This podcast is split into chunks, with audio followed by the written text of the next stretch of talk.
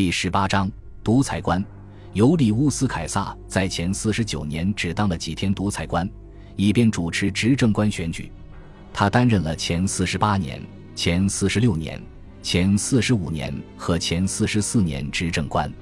法萨卢斯大捷的消息传到罗马后，元老院又一次任命他为独裁官，并将他的任期增加到十二个月，这是正常时期独裁官任期的两倍。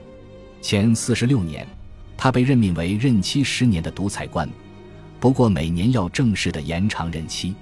前四十四年年初的几周里，他被任命为终身独裁官，还获得了其他一些权利。他被任命为道德风纪长官，接管了传统上由监察官负责的工作。前四十五年，独裁官获得了提名随后三年的执政官和一半其他行政长官的权利。因为他计划向帕提亚人发动一次大规模远征，预计自己要离开罗马城三年时间。然而，尽管尤利乌斯·凯撒拥有极大权力，但他在罗马城待的时间非常短。除了前四十四年之外，他每一年都在南征北战，遇刺身亡之前还在打算出征作战。而在随后的岁月里，大量传闻和宣传也让我们很难了解他的真实意图。即便如此。独裁官仍然保持了他一贯的充沛精力，在罗马城的短时间内匆匆做了很多事情，开展了许多立法和改革工作。但我们常常很难判断有哪些工作落实了，又有哪些仅仅是宣布了或处在计划阶段。他肯定发动了一个向退伍军人和城市平民分配土地的大规模项目，这是他在前五十九年担任执政官时的项目的延续。很多人被安置在意大利的农场上，这些土地往往是死去的庞培党羽被没收充公的产业，有的土地则是用战利品购买的。外省也建立了一些由公民组成的殖民地，其中最重要的殖民地位于迦太基和科林斯。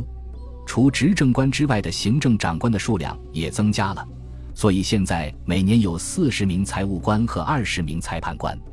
他这么做部分是为了奖赏忠诚的追随者和近期才投奔他的前庞培派，但也有务实的理由。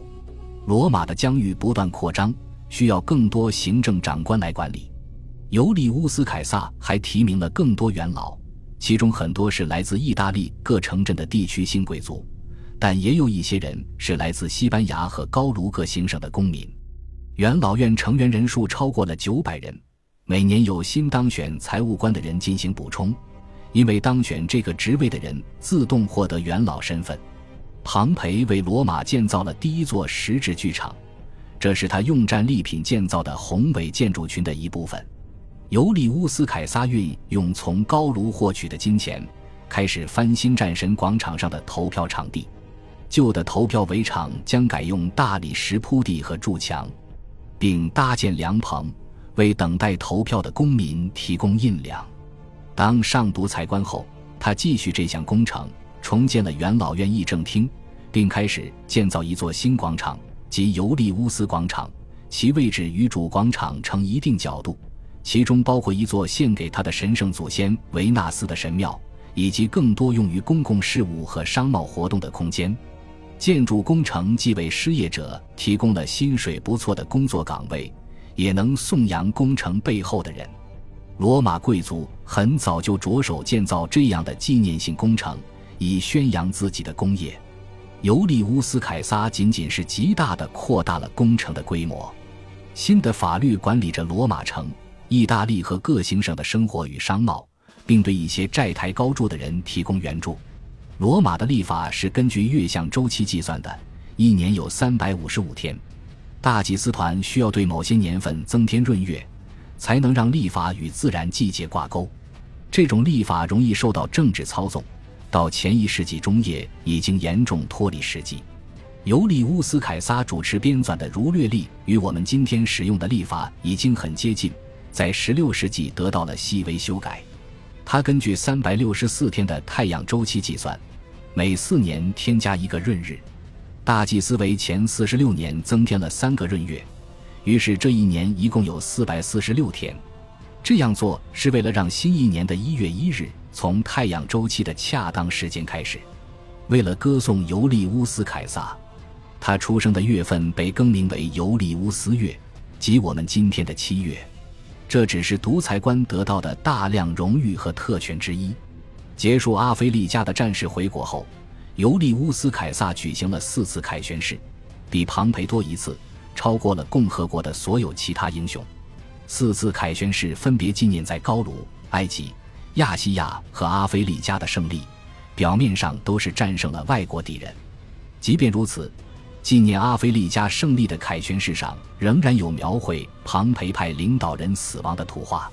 前四十五年底，尤利乌斯凯撒从西班牙返回后，公开举行了第五次凯旋式。这一次是明目张胆地庆祝在内战中战胜了罗马同胞。不过，他宽大为怀的政策仍然维持了下来。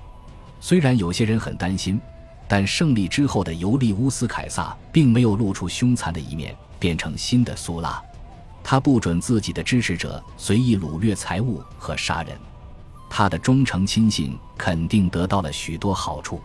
尤利乌斯凯撒曾说：“哪怕是一个土匪，只要忠诚地为他效力，也会得到奖赏。”他的亲信得到了元老地位、高官厚禄和行省总督职位，已死敌人的房地产被没收，但他并没有将其简单的发放给亲信。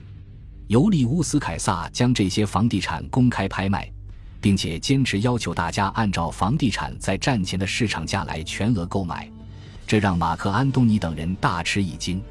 同样，那些希望废除现有债务的人也失望了。尤利乌斯凯撒仅仅给了他们一定程度的援助，乌大维也得到了一些奖赏。虽然阿非利加战役期间他实际上待在意大利。但仍然在纪念此次战役的凯旋式上得到了名义上的军事荣誉。古老的罗马贵族在历史上已经渐渐凋零衰败，在近期的内战中更是损失惨重。于是尤利乌斯凯撒扩大了贵族阶层，乌大维也因此获得了贵族身份。乌大维的一些亲戚朋友在内战中曾为庞培派效劳，他恳求旧公赦免这些人，独裁官同意了。乌大维得到了好几个荣誉职位，并且在公共场合得到了尤利乌斯凯撒一定程度的关爱。除了乌大维这个生孙之外，独裁官还有两个外甥，是他另外一个姐姐尤利亚的儿子们。这个尤利亚在第一段婚姻中生的儿子昆图斯佩蒂乌斯，在高卢战争和内战期间为尤利乌斯凯撒效力。至于尤利亚在第二段婚姻中生的儿子卢基乌斯皮纳里乌斯。我们对他不太了解，他可能才刚刚开始从政。后来有人说尤利乌斯凯撒特别疼爱乌大维，我们很难判断这种说法是不是后人附会。前四十五年年底时，乌大维才十八岁，太年轻，所以在政治生活中并不引人注目。在这些年里，春风得意的不仅仅是凯撒的忠实亲信。前四四年一月一日就任裁判官的新人当中有马尔库斯·尤尼乌斯·布鲁图斯和盖乌斯·卡西乌斯·朗基努斯，他们都曾为庞培效力，在法萨卢斯战役之后才向凯撒投降。布鲁图斯是塞维利亚的儿子，塞维利亚是加图的同母异父姐姐，也是尤利乌斯·凯撒的长期情人。布鲁图斯如今得到了威望极高的城市裁判官职位。尤利乌斯·凯撒可能已经内定布鲁图斯和卡西乌斯为未来执政官的人选，只不过目前他们年龄还不够。